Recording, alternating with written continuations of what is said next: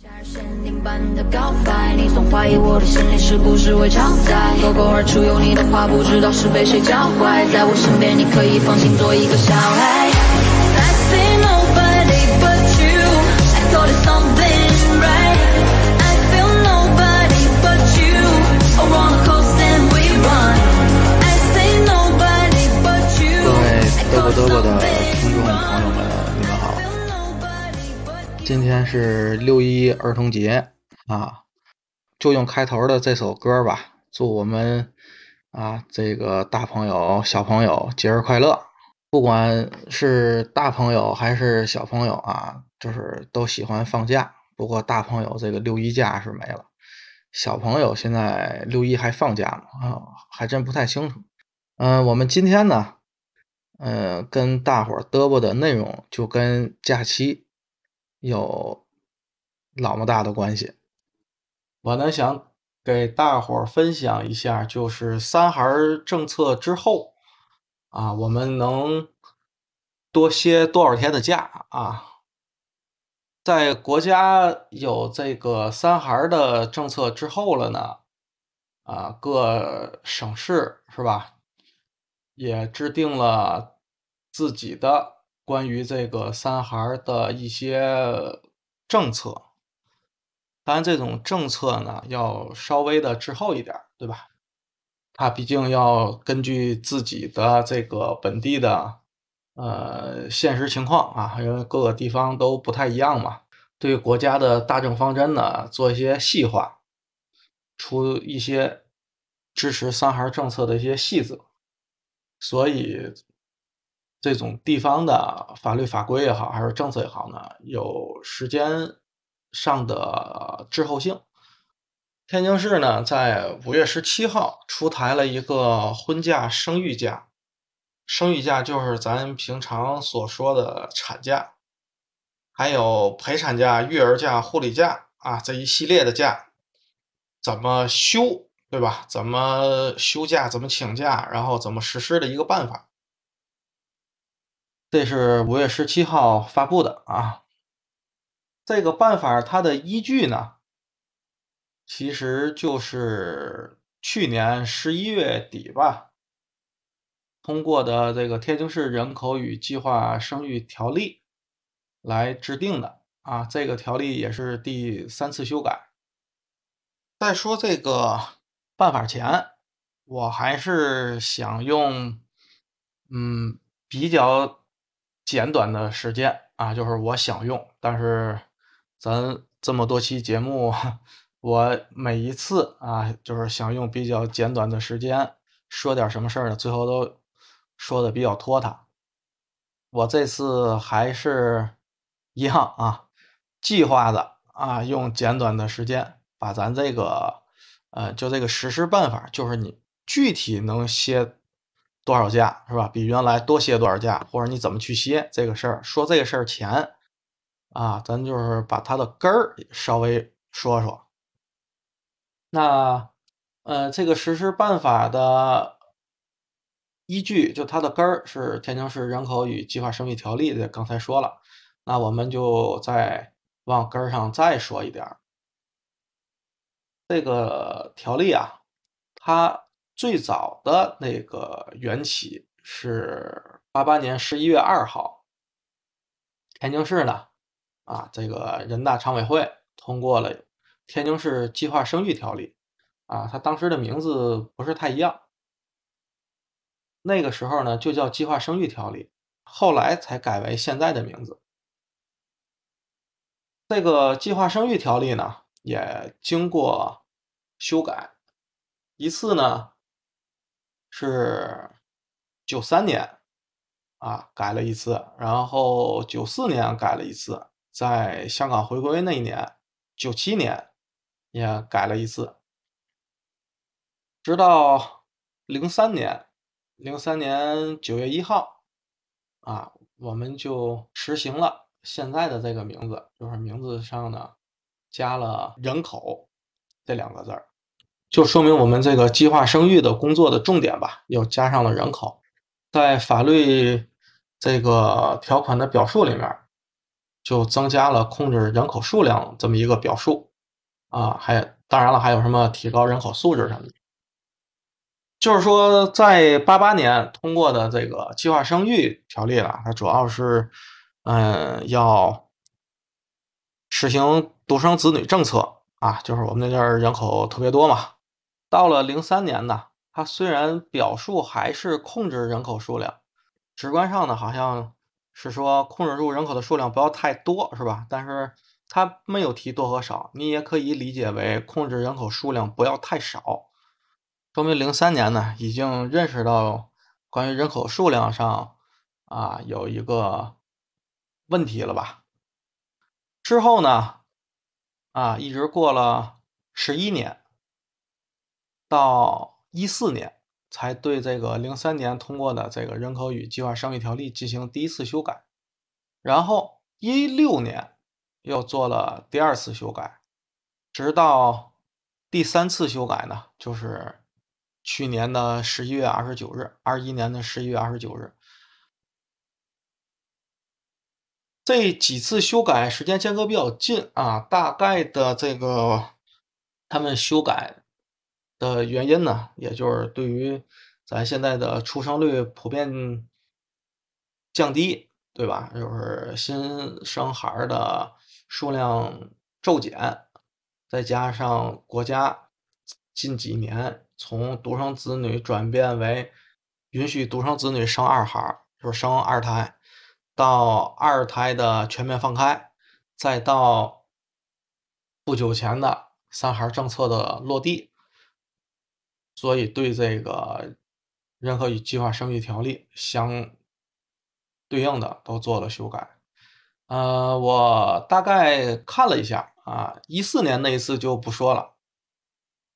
以最新的这个，就是二一年十一月底修改的这个，和一六年的那一次修改的，我把两个的这个条例前后做个对比，逐条的，然后逐句的，加上咱政府发布的这个公告，就是他每一次修改要发布一个公告，就是关于修改什么什么什么的决定，这个决定。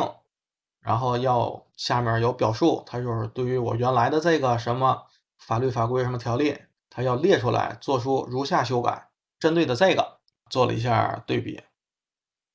嗯，具体呢就不说了。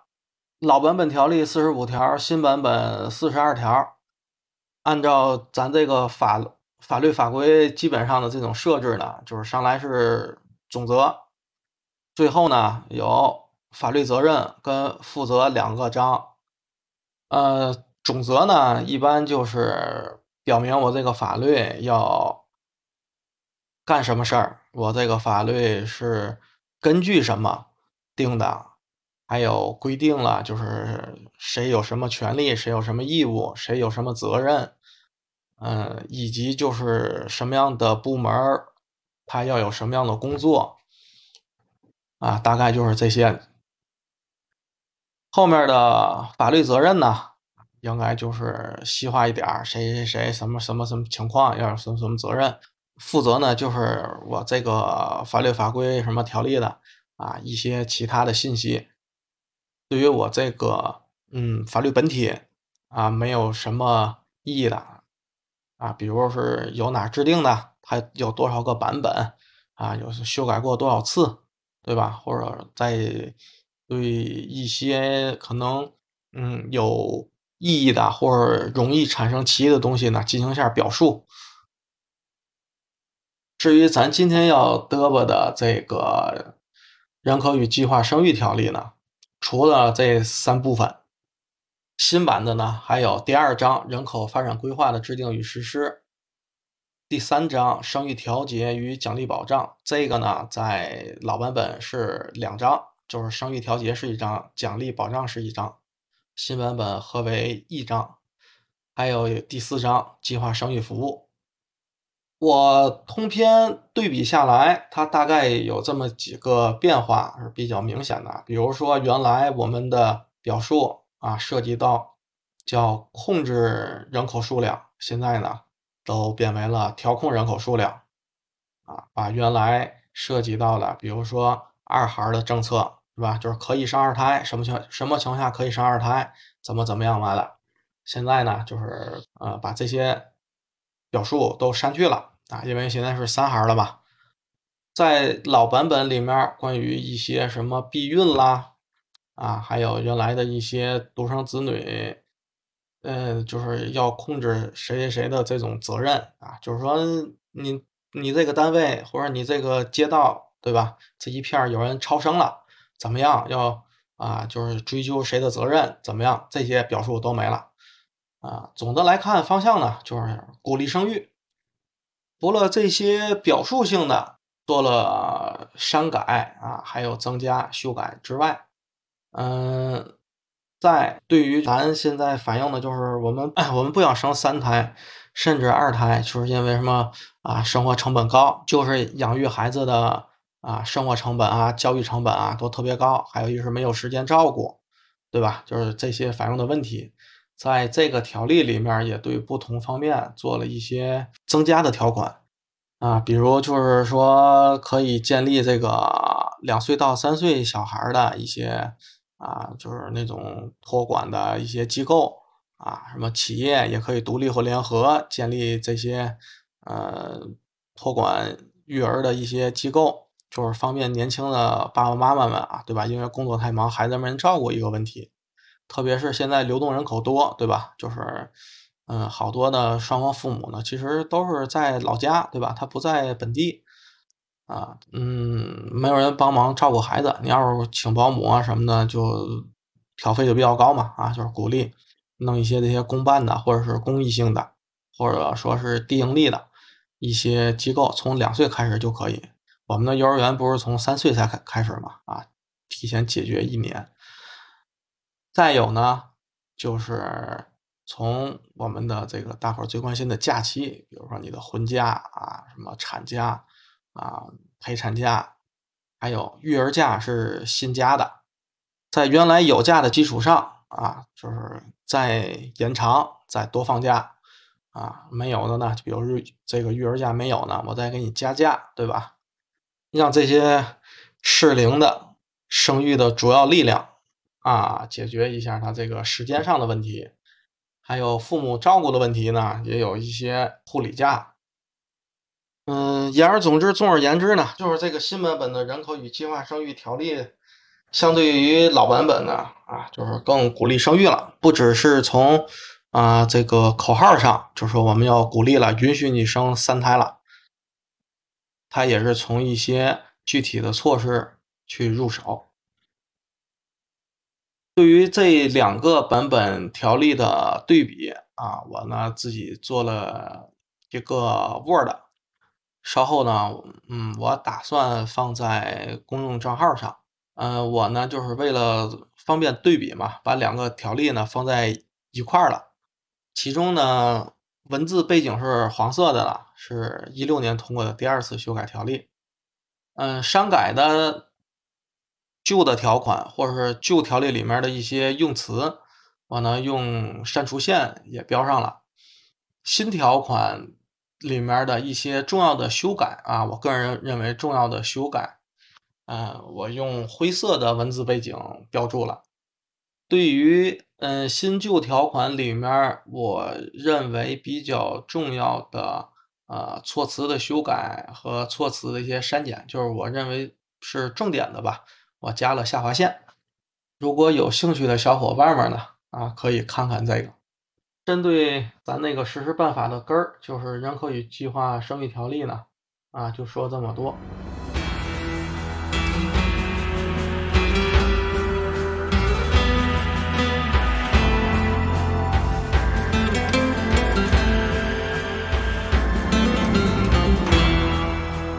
那我们接下来呢，就。啊，重点的说一下这个实施办法。这个实施办法啊，是五月十七号啊，嗯，发布的。然后呢，也是发布即执行。它为什么还要发布一个实施办法呢？它主要是刚才咱那个人口与计划生育条例里面，它就是只规定了多放多少天假，它没有详细具体的具体的规定，就是这个假要怎么歇啊，什么人、什么群体可以享受，在遇到一些呃现实社会里复杂的情况呢，啊，他没有提及啊，就好像他那是一个大的指导方向。我们这个实施办法就是对于社会面上一些情况啊，就是比较普遍存在的一些情况，做了啊比那个条例更细致的规定。它这个实施办法呢，嗯，也是有法律效力的，但它呢必须得在，呃，它呢必须得符合人口与计划生育条例。因为它是属于下级法了，就是在法律，呃，咱国家的法律是分上下级的，对吧？它是下级法，制定这个办法的依据呢是那个人口与计划生育条例，就好像那个啊，天津市人口与计划生育条例，它的上级法是谁呢？它的上级法是中华人民共和国人口与计划生育法，对吧？像这个呢就违法，咱这个天津市它就叫条例。它从名字上啊什么都能看得出来，对吧？啊，再多说一句，对吧？那中国啊各种法，它的上级法呢，对吧？你倒到最根上就是宪法。这个咱又有点要扯远，赶紧咱不扯了啊！咱再嘚啵这个实施办法。实施办法相对来说比条例呢要简单的多，它只解释这个假怎么休吧，对吧？所以呢，它就十三条，十三条里里面还好多啊，对于咱这个呃，似乎是没有什么用的啊。首先就是第一条，对吧？它是根据什么制定的这个办法啊？根据呢，就是刚咱刚才说了，它的上级法《天津市人口与计划生育条例》啊，目的啊，为了落实咱还是政策，切实维护公民的合法权益。第二条。它适用范围啊，适用呢天津市行政区域内，就是天津市的，因为我们天津市制定的嘛，对吧？啊，你上海北，你北上广深的啊，你新疆西西藏的，我管不着，对吧？那国外的，对吧？你老美怎么样，那跟我更没有关系啊，就是只适用于天津市。你只要是天津市行政区域内的机关、社会团体、企业、事业组织等用人单位及其职工。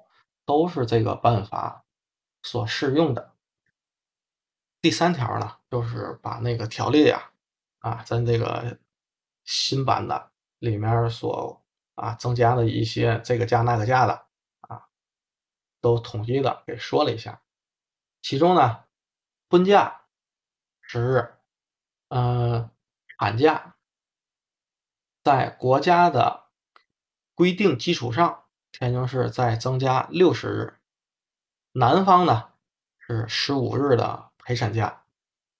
这个老版条例里啊，啊是女方产假是在国家基础上增加三十天，男方的陪产假呢是七天，也就是说都增长了一倍。再然后呢是育儿假，这是新版条例新增的，原来天津市是没有的，就是子女在。三岁以下的这个期间啊，就是从出生到三周岁，夫妻双方每个人各有十天，就是每人有十天。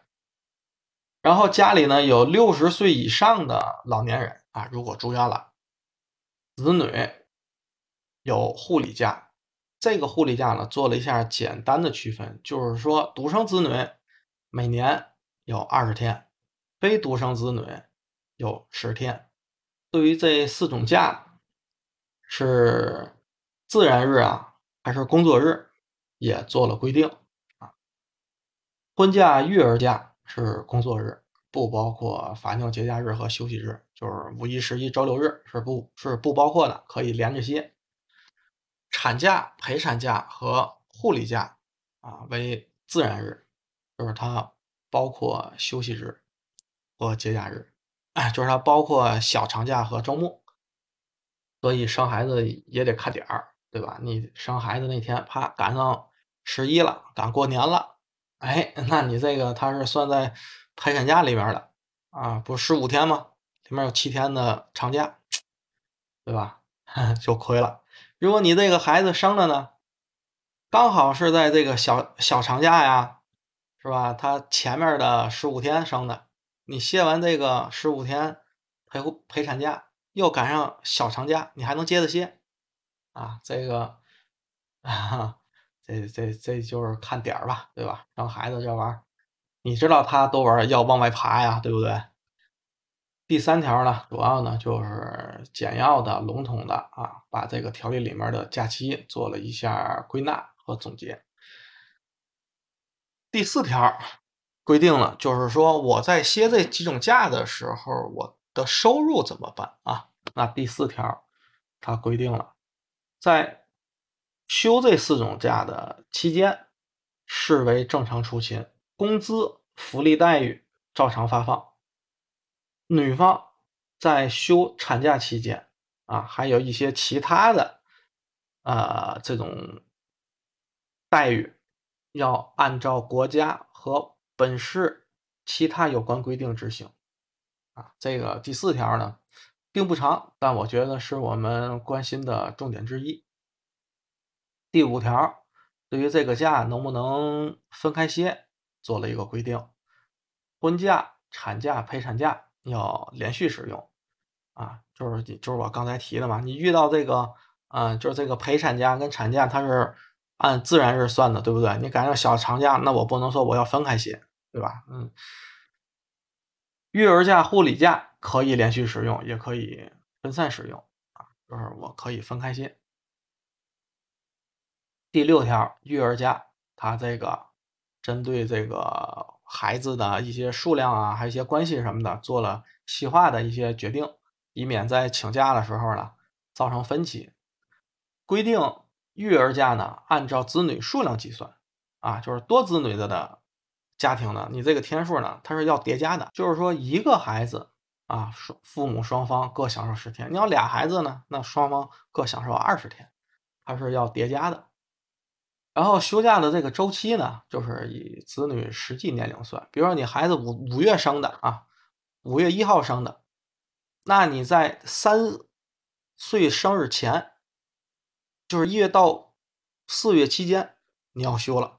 你过了五月一号，他满三周岁了，对吧？他就比三岁大了，休不了啊。你说那我今年三岁的时候，就今年我。我那个前四个月的时候，我那孩子是三岁，但是我没有需要，所以我没歇。那你那过了这个呃生日了，那我又想歇了，我有需要了，不行，他是以子女实际年龄算的啊。要是该歇就赶紧歇，过了这村没有这个店儿啊。再然后呢，就是说我今年没事儿，那我明年可不可以歇呀？啊，不行，育儿假当年未休的，一般不再延续至下一年。啊，咱注意啊，它这个措辞是一般不再延续啊。所谓的一般呢，就是法律没有强制规定啊，肯定不能延续，什么情况下都不能延续，它没有那么啊强制性的规定。它这个一般不再延续呢，就是怎么说呢？啊，就是你没有特殊情况吧，啊就不能延了。你要有特殊情况啊，就是跟你的公司啊，跟你的这个单位啊商量好了，比如今年的生产任务特别重，你实在是歇不了。单位也确实不能让你歇，是吧？商量好了，那你就把今年这十天放到下一年。这是针对假期的方式的，对吧？还规定了，如果父母离婚，或者呢说是啊，我是这种嗯养子女或者继子女怎么办呢？他这个方面的啊特殊情况也没有落下。离婚的抚养子女的一方享受育儿假。那养父母、继父母，他在抚养自己的养子女、继子女，是享受这个育儿假的，他也有这个享受育儿假的权利。第七条是护理假的，护理假呢，啊，先说了，我们这个，嗯，天数是以老年人的实际住院天数算，就是说你父母体格特别好，对吧？啊，用我们的话说。吃的多，拉的多，走得快，睡得快，这种老年人的身体特别棒，对吧？他这一年他没住院，那你这个子女就没有护理假。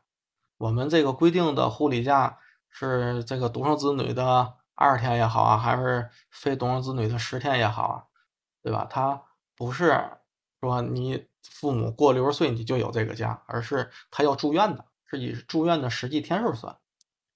如果子女死亡了，或者这个子女生活不能自理了，然后瘫了，对吧？或者瘸了，他自己不能照顾自己了，怎么办呢？子女的配偶也享受护理假，养子女。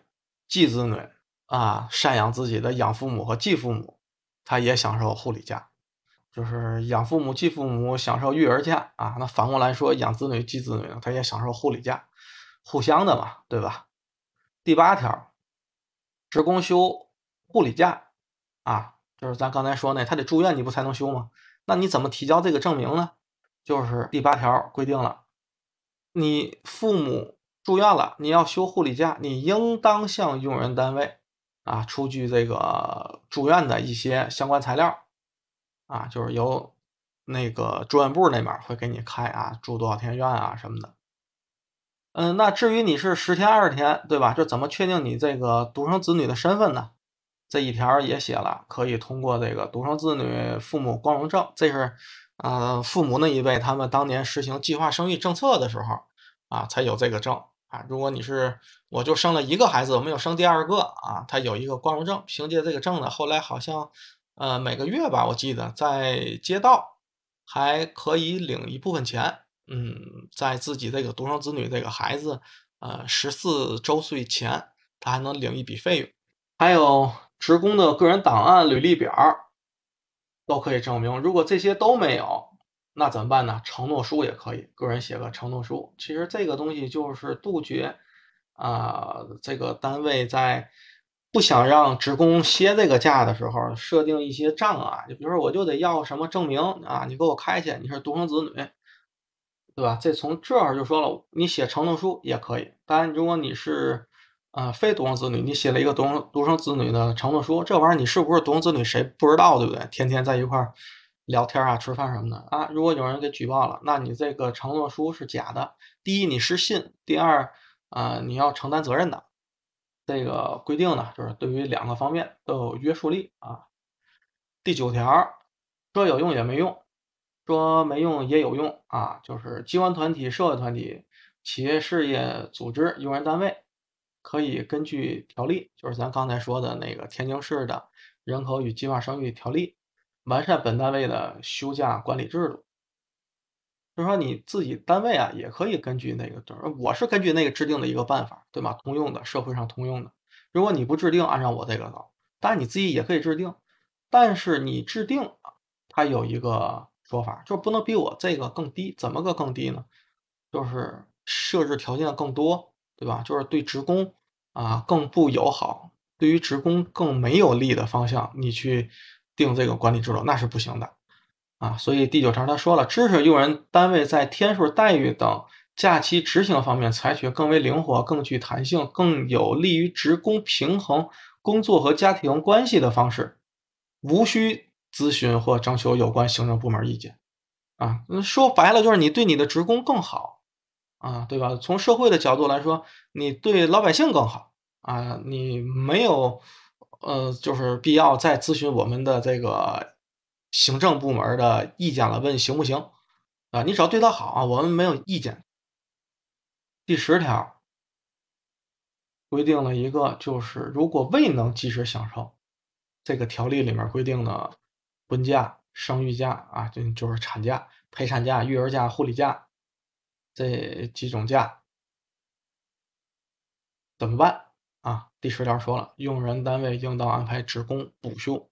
咱刚才说，比如说那个我呃五月一号孩子就满三三周岁了，我一月到四月我有有需求休这个育儿假，对吧？但是呢，用人单位说这个最近咱这个业务特别繁忙，或者说是其他人员上的一些什么原因吧，各种原因，反正是你单位的原因导致我们有休。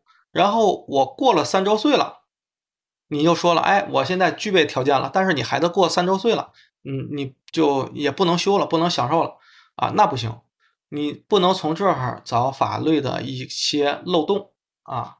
所以我们第十条也补上这个漏洞，因为你的原因没有休，那你应该安排补休。至于补休是没有那些限制的，什么孩子满三周岁啊什么的啊，那是没有的。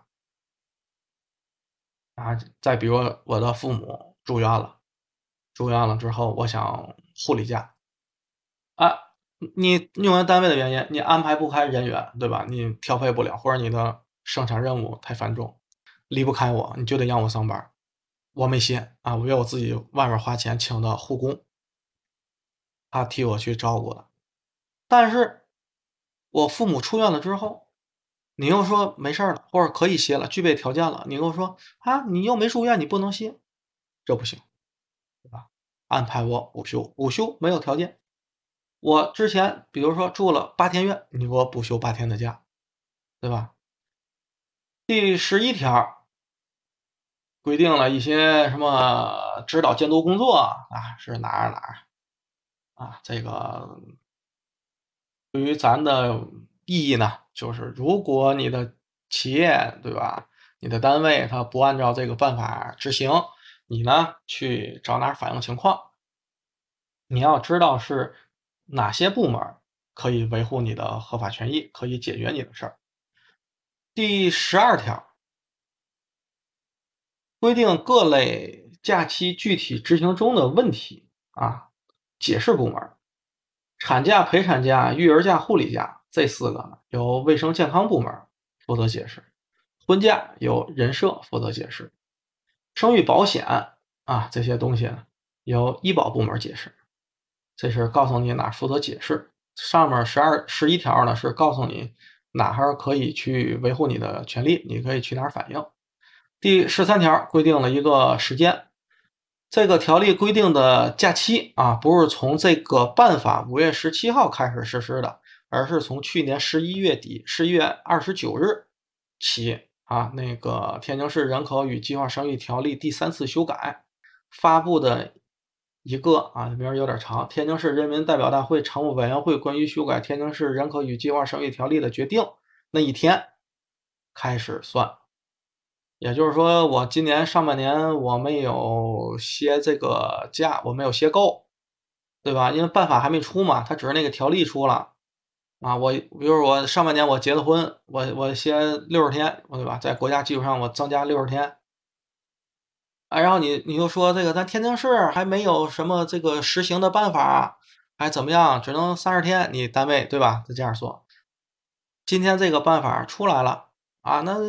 你，今天之后，五月十七号之后才能加六十天，不行，不行，对吧？我们是从十月二十九号开始实施的，这个有歧义的地方，法律上告诉你了啊，不要在这儿找我的漏洞。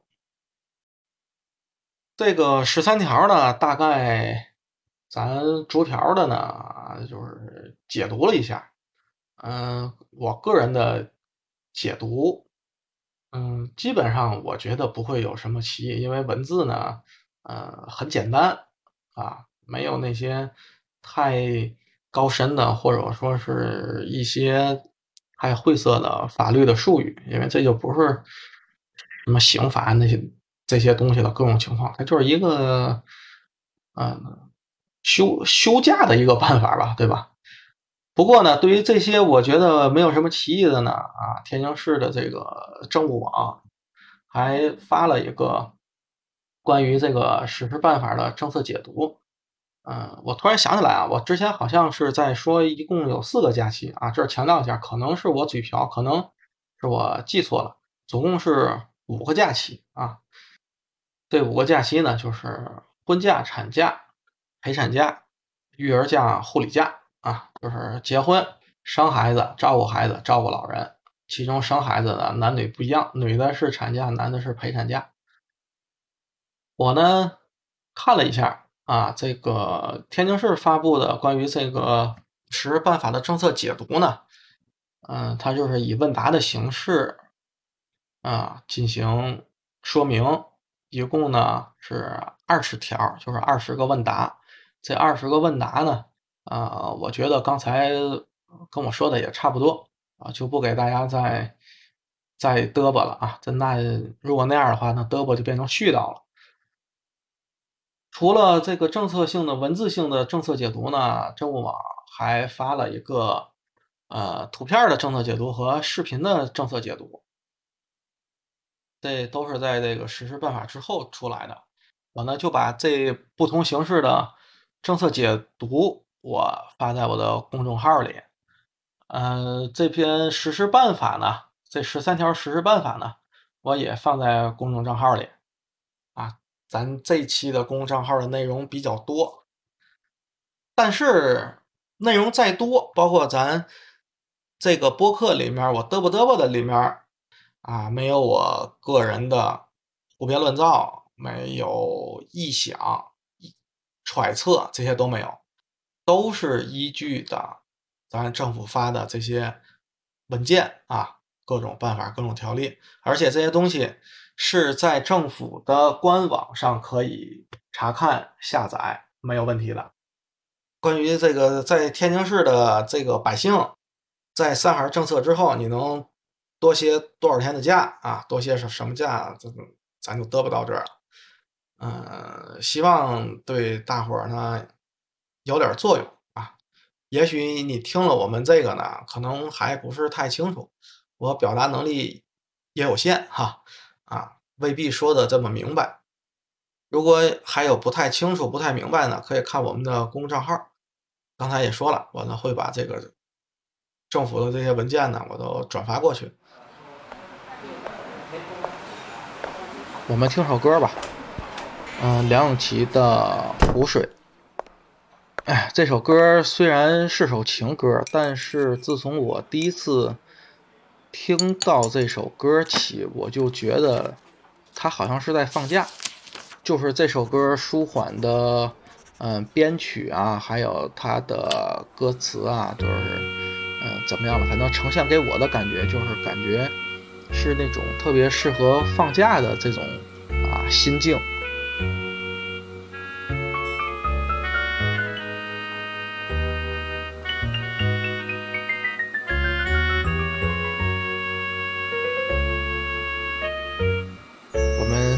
一下，看看你们有没有这种感觉。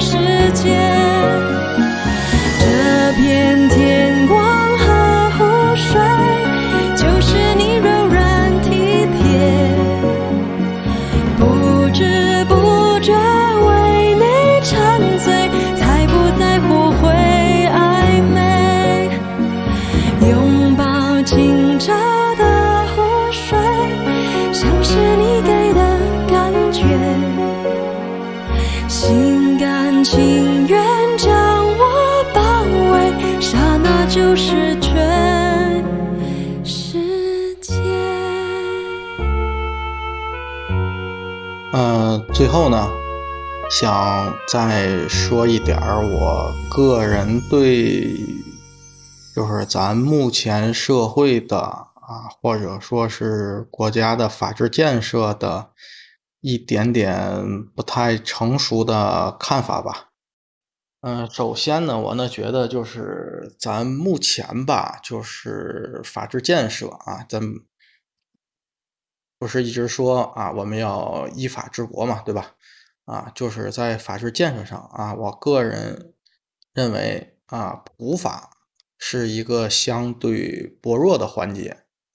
普法当然就是指的给咱老百姓普法啊，不是给那些法律工作者或者学法律专业的人对他们普法，他们那叫学习，那是他们的本职工作，也是他们的业务，他就应该是懂法的，应该是精通法律的。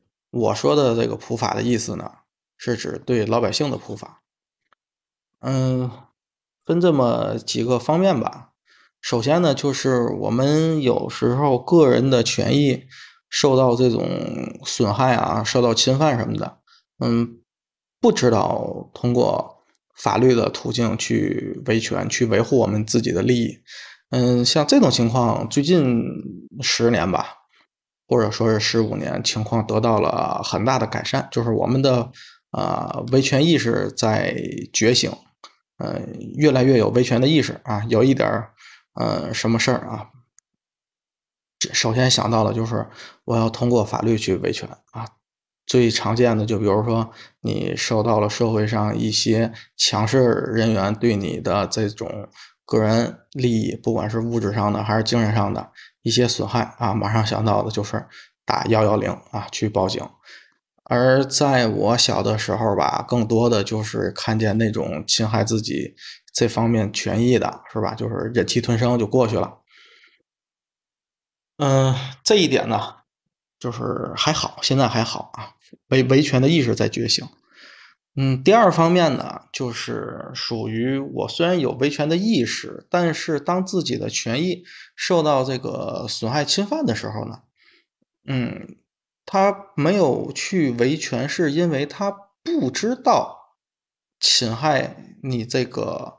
啊，这个权益的的那一方是触犯法律的，就是因为呃普法吧，就是做的没有那么的嗯完善，以至于好多人他不了解这个法律，就是不了解他的什么权益是受到法律的保护的。再有一个方面呢，是比这个呢又进一步，嗯，就是说他也知道好像是自己的权益受到了侵犯。啊，对方好像也是犯法，就是他不应该去侵犯我的权益，对吧？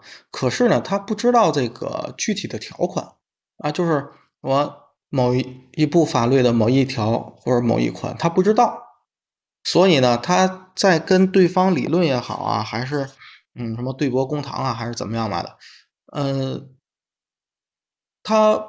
因为不太清楚，所以他好像就是底气不是那么足，再加上咱一些嗯维权的途径可能又不是那么被广为人知，比如说法律援助的途径，对吧？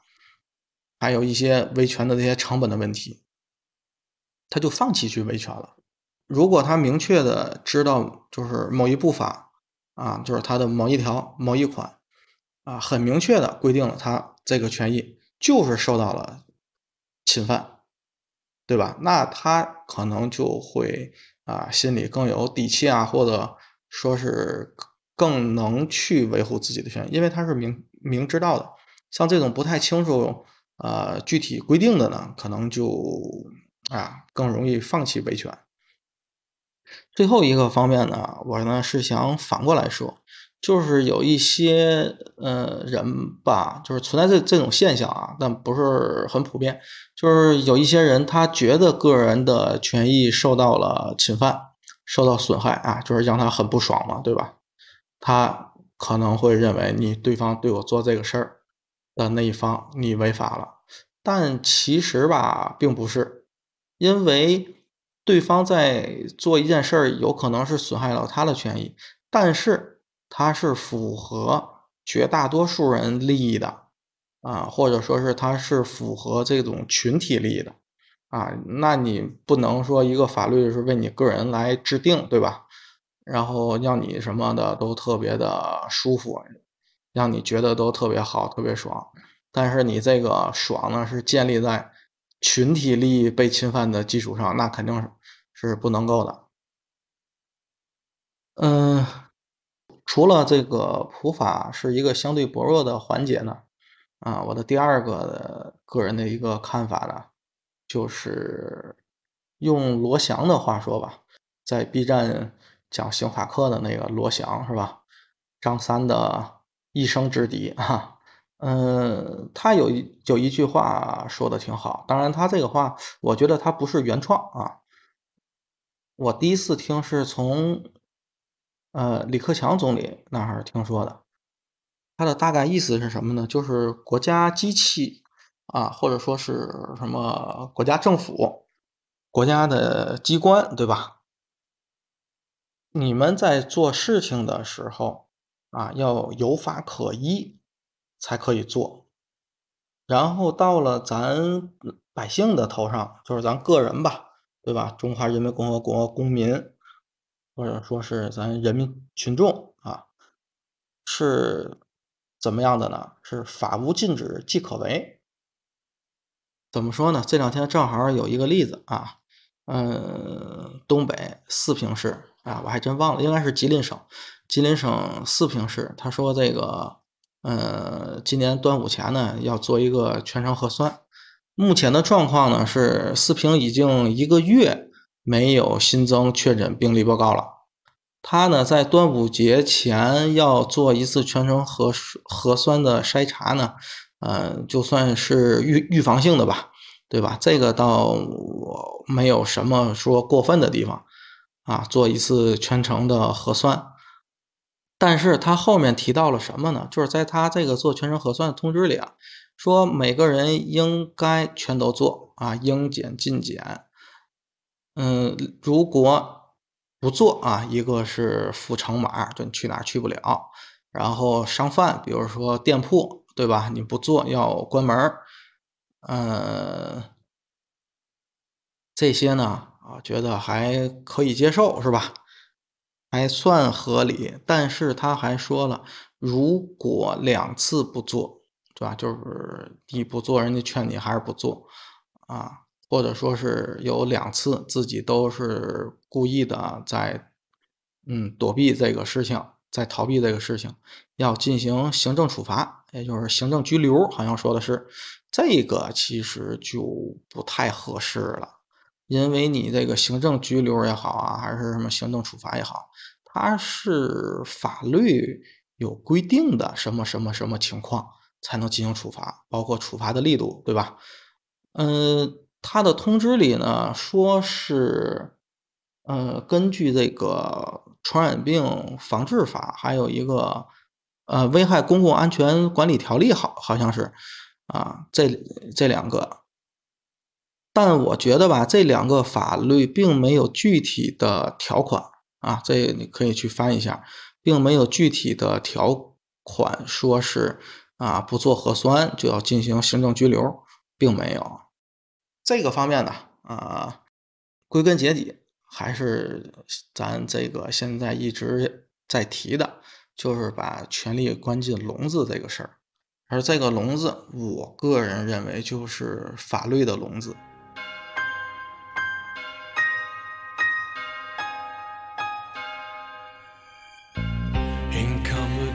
节目的最后呢，跟大伙儿报告一个好消息吧。我们的节目呢，终于在苹果系统的这个播客 APP 上架了。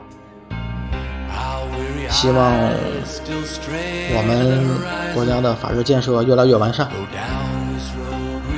嗯，今天就嘚啵到这儿了，拜拜。